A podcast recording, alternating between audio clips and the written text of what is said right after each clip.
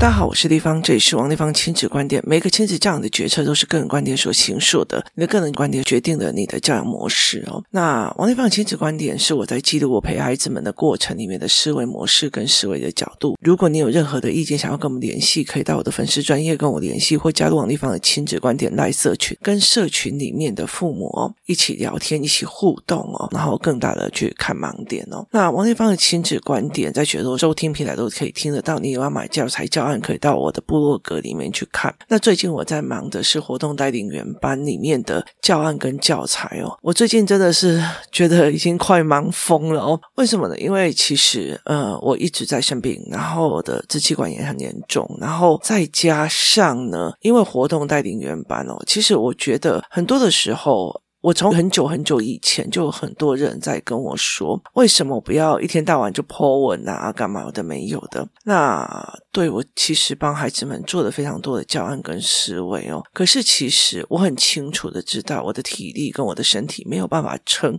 过多的期待。也意思就是说，我当然知道很多的家长的问题点在哪里哦，然后状况点在哪里。可是问题在于是我没有那个体力。当我写了之后，来了一堆人在问问题。甚至我没有办法去带的时候，其实对我跟对大家来讲都不是很公平哦。可是还有一个非常重要一件事情哦，我在带活动代理员班里面，其实你怎么去带活动，很大的一个部分，你还要看家长的逻辑，就是。这个家长的思维逻辑哦，这个家长要的是什么？那他用的是什么？那其实，嗯，我很早很早以前呢，我常常被家长误导，就会觉得对啊，你看他这么认真来这里学，然后他这么样。可是事实上，我觉得大人。其实，呃，是可以假装的，可是小孩是假装不了的。小孩的状况哦，其实是反映了家里面的认知结构、跟思维模组、跟价值观、跟逻辑哦，它真的是非常非常的明显哦。那有些人都会推爸爸、推妈妈，就啊，这是他妈妈的事情，那是他阿妈的事情，那是爸爸所以造成的哦。可是其实那也是我们通融过来的哦。那前阵子我听到了一个。问题哦，就有一个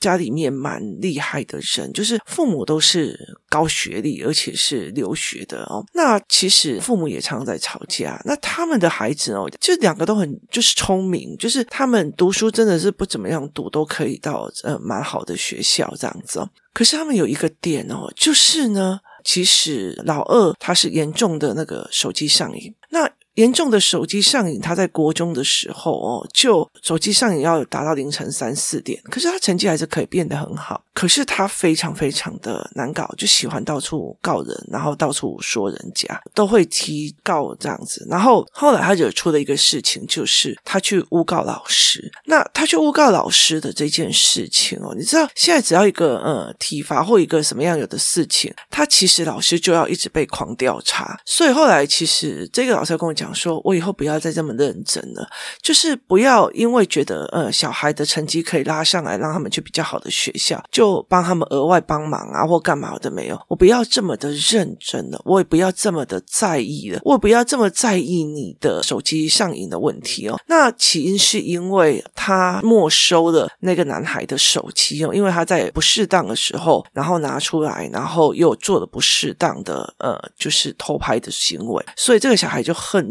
然后就去举报他。那呃，其实我觉得在这整个状况里面哦，其实看得到家长的一个状况，他的状况，我我对这个小孩没办法了，我对这个小孩没办法了，就是呃，可是他这样子说，我会害怕，然后他这样子说，我不敢说不，是到最后其实是。家长其实不敢得罪孩子，然后被孩子捏得死死的哦。所以其实就算小孩要伪造文书啊，小孩要干嘛，妈妈都不敢讲话，爸爸也不敢讲话哦。他们不敢去告诉人，就是说，哎，我的小孩伪造文书，你把他送进去嘛。所以导致他一而再，再而三在做这件事情哦。然后甚至呢，其实只要家里面不要让他有网络的时候，他就开始打妈妈或者是打爸爸。那其实对我来讲，我我那时候在讲一。件事情哦，如果这个孩子去伤了别人，包括他诬告老师，他伤了同学，干嘛？妈妈都说啊，我就没办法，我就没办法，就是对别人的受伤，你以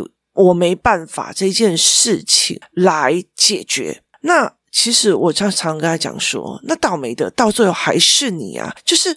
到最后还是你，因为你对别人的伤，你对别人的委屈，你对别人的冤屈这一件事情，你是不 care 的，因为你 care 的永远都是你儿子的。不要生气，不要骂人，你不要生气，你不要对我发火，你不要不喜欢我，妈妈同理你，妈妈怎么样？可是问题在于是你没有教他不要伤害人，你没有教他去同理他人，你也没有教他去站在别人的立场想这一件事情，你伤害到别人了。好。同学早晚有一天会离开。老师也可以撒手不管。当这个孩子比较大了的时候，他必须要承受的是什么？谁在后面承受？倒霉的陌生人，倒霉的下一个跟他见面的人，还有妈妈，就是还有父母啊。所以我常常在讲，十二岁以前哦，你种的因，十二岁以后你会结的果，是非常非常的严重的哦。那这个妈妈后来她其实她都是这样子哦，就是她的小孩骂人啊，他们小孩。冤枉人，或者是以指以死的去对大人指指点点，这个妈妈是完全不讲话的，她会觉得，呃，可是我就不敢跟我儿子，他就有想法啊，好，然后呢，他完全都不敢讲话，导致他现在两个孩子哦，电脑关掉他也发飙，然后你不给他钱他也发飙，然后什么东西如果像说，呃，妈妈把网络关掉，他就把整个家都砸的差不多这样子哦，那我就觉得说，这个是你纵容来的，就是这个是你纵容来的，你害怕。怕孩子，你捧着他的情绪，我跟你讲哦，你有把柄在我手上，孩子不玩你，真的是会非常非常的难哦。可是你要了解一件事情哦，对，没错，你的孩子去弄了同学，你的孩子去得罪了老师，你的孩子去玩老师，你的孩子去弄老师，那你还帮你的孩子？哦，不要这样，老师不要这样子在意，不要这样呢。他虽然是诬告，可是如果他道歉了，那这样不就是留下伪造文书吗？所以老师你就忍。忍着点，你的儿子诬告老师，你希望老师忍着点，一直被教育局，一直被所有的东西调查，被社会局调查，被什么东西调查，只因为你不想你的儿子留下的案底叫做伪造文书。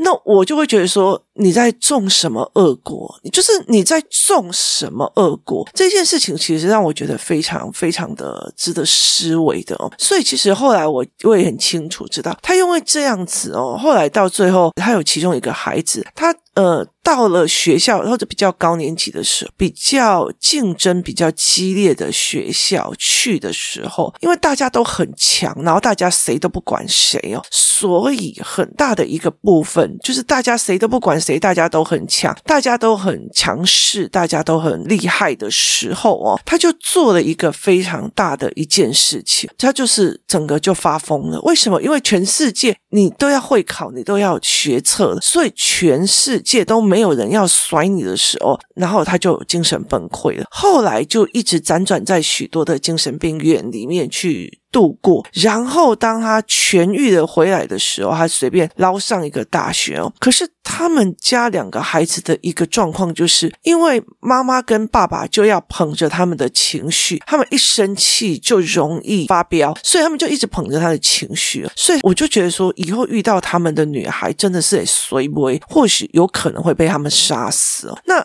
当你是这个样子的时候，如果你是一个妈妈，你养出这样的小孩，你不会觉得你人生活得战战兢兢吗？而且我觉得妈妈很好笑，妈妈会去跟老师讲说：“啊，我就叫老师不要得罪他，干嘛没收他手机？我儿子只要谁对不起他，他就一定报复到极点的人。”那你有没有想过一件事情？这种小孩子为什么你要把他养成这样？就是你养成这样，却要全世界的人去同理他。那。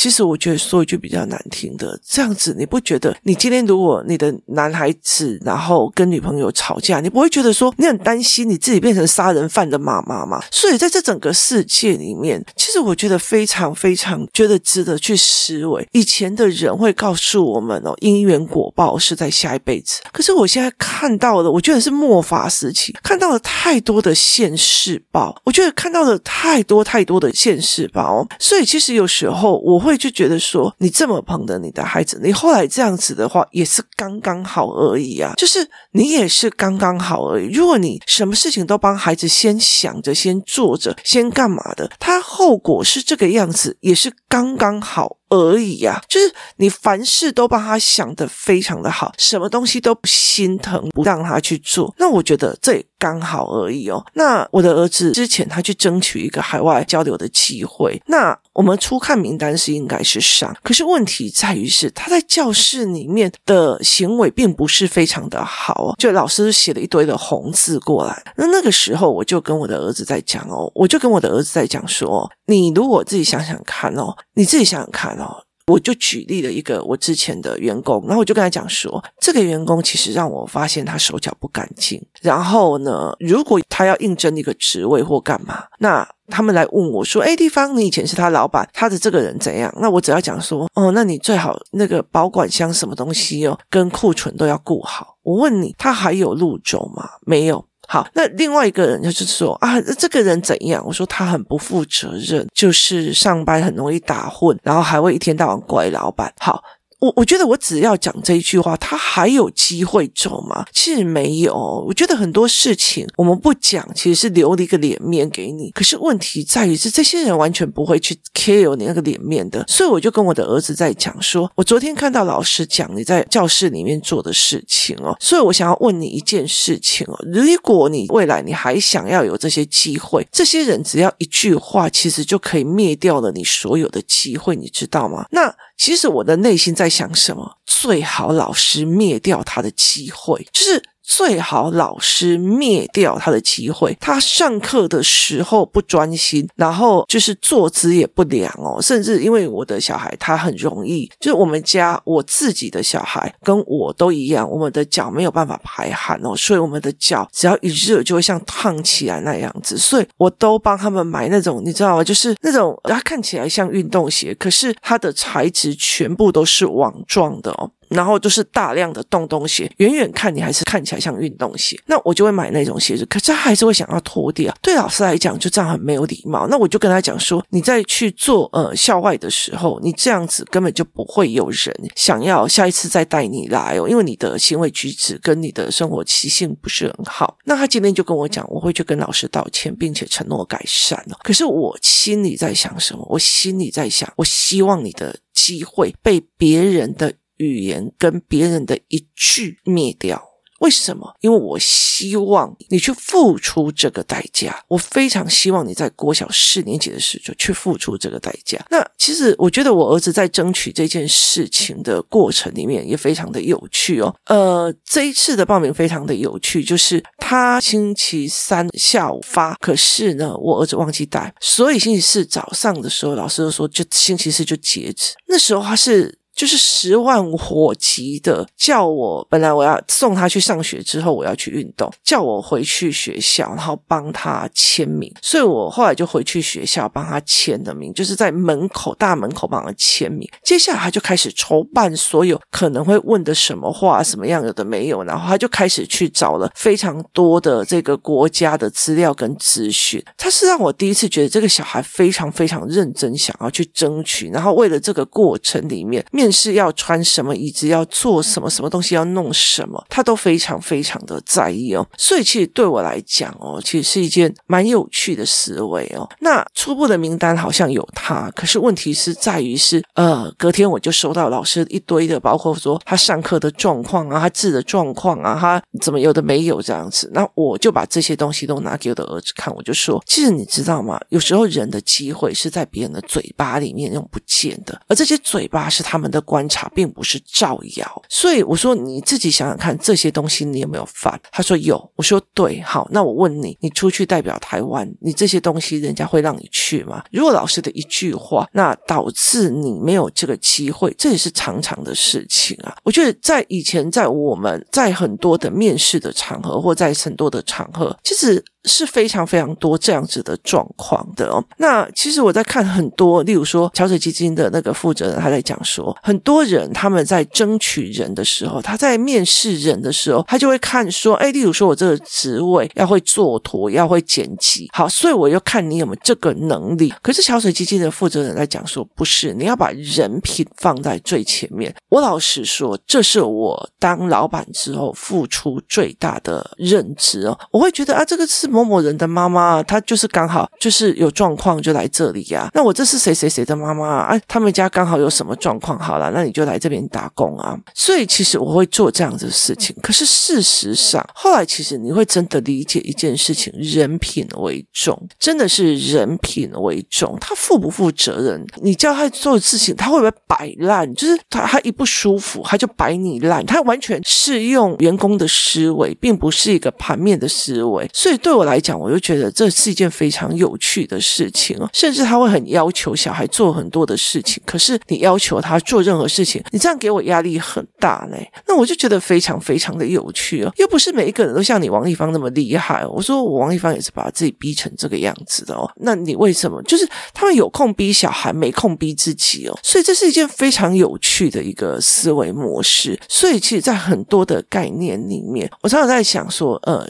前面那个妈妈，她她把她两个小孩，就是她要去告老师，也去告老师；要诬告老师，也去做诬告老师。然后呢，她在呃父母的签名后，然后再加上我为什么要做这件事情，是因为老师做了什么事情哦，就是。他会模仿父母的签名，他会把父母的签名之后，然后再加油添醋去诬告老师。妈妈的意思是对我儿子是诬告，可是他如果承认了，他就会有案底呢。那老师你就忍耐一点。天哪！老师要一天到晚被调查，一天到晚被社会局追杀，然后只是因为你不想帮你的孩子留案底。那我真的很老实说，你一辈子好好的玩吧。就是这个孩子在这里学不会教训，这个孩子在这里学不会东西哦。那这个老师也很很那个，他就是会跟我讲说，我完全不会想要跟他和解，也不会想要跟他承认或任何一件事情，因为我觉得如果让他在这一件事情得逞。那么他一辈子都会一直玩这个游戏，那害死的是后面的人。可是这个老师就要一直被约谈，一直被调查，一直被这样，一直凌迟这样子。后来他就跟我讲说：“我现在认清了，反正呢，我就混日子去上学。这些祖宗们，这些祖宗们都讲不起，得罪不起，要求不起，那就都不要了。就是。”都不要了嘛，哦，就是也不用留他们下来，也不用跟他讲说你这样偷拍别人的裙子是不对的，也不要没收他的手机，就是让他玩到爽为止。我就上课时间量上去写一写，下课时间就回家了。我为什么要这么的忙，然后这么的辛苦的，这么的累哦？就是你的所求，你的努力都得不到任何的一个回报。这个东西哦，其实我觉得它还是有一个思维盲点哦，但是。其实我觉得后来，呃。我觉得人到最后，你玩死的到底是谁？就是在这整件事情里面，后来呃，家长跟老师讲说，啊，我知道他是乱写的，他也是在我签名之后，然后冤枉老师，然后加上去的。哦，我不知道你要被约谈那么多。可是如果我儿子现在承认他自己是乱写的，那他现在不就会变成伪造文书吗？老师，你就忍忍吧。我告诉你，当妈妈讲这一种话的时候，他的未来就不足以止于同情，因为你没有。对别人，你造成别人的问题困难，呈呈现一种委屈的样貌，或者是怎么样样貌？你所有的纵容，只是养大了另外一个孩子的野心，就是养大了孩子作恶的心。所以，其实后来我们在谈论这件事情的时候，孩子会变成现在这个样子，就是只要一不如他的意，他就揍妈妈；只要一不如他的意，他就揍妈妈。我觉得妈妈功不可没。所以，其实我觉得这件事情对我来讲是一件。很警惕的事情，前面种的因，后面得的果。所以其实，呃，我常常在跟很多人讲说，孩子的状况一定有你看不到的盲点，就是孩子的状况一定有父母看不到的盲点哦。其实像我很清楚的一件事情，我的儿子的邋遢、乱七八糟、有的没有的，其实我是根本就没有去要求他生活常规，是我。自己的问题哦，那我也很清楚一件事情，为什么我不要求生活常规的问题是在于是我那天有给我的呃，就是活动带领员班来讲，如果我没有让孩子什么叫做污染、感染跟呃渲染，那我就没有资格告诉他为什么这个时候呃擦地板的跟擦桌子的是不同的抹布。所以其实每一件事情我会跟他讲缘由，我会就跟他讲思维，然后我也想要让他知道说，好，你的桌。是这么的脏乱，然后被老师讲。那如果老师把这一句话去告诉评审委员或怎么样，会不会剥夺你的机会？我觉得这一件事情，光这一件事情，你自己想想看，我自己的员工，我自己的员工哦，那他不负责任。做事不负责任，其实你很清楚一件事情，他每天在那边呃看网络啊，然后买他的东西呀、啊，然后这样问啊，可是他没有做任何事情，他什么事情都不愿意做，然后在那边混，他也把你一直拉时间拉满，然后把你凹一笔再走，他他没有想到他自己不负责任，已经被所有的人都看到了，可是他却要觉得说，那你王丽芳就应该给我多少钱，给我多少钱，你没有那个能力，没有那个负责任的心情哦，可是。对我们来讲，我们就觉得，我们就看得很清楚。所以对我来说，我就会觉得没有。我告诉你，我不把你的事情讲出来，就已经是对你最大的善。所以，其实我后来，其实我就想要跟我儿子讲说，你其实你的所作所为都会变别人的口碑。那你变别人的口碑，变别人的事情，那你嘴碎很容易去讲别人，那是你的事情，因为你嘴碎绝对不会有成就。像我，我没有那个时间在管这件事情哦。那你像呃，我现在活动。代理员班，活动代理员班是怎样哦？现在我已经带了第一批的活动代理员班，他们上了实体课，接下来他们就会有教案，每一个教案就要。交作业、交笔记、交作业、交笔记，你就会看到每一个人的盲点，每一个人的盲点还要再去讨论，然后我必须要一直生成所有的教案内容跟教案哦。那暑假的时候，我们想要开那个学习营队，我们想要开学习营队哦，因为我们自己的小孩需要哦，我想要一次这个暑假解决，所以光营队里面哦，知识是有价值的，是累积的力量、练习的力量。好，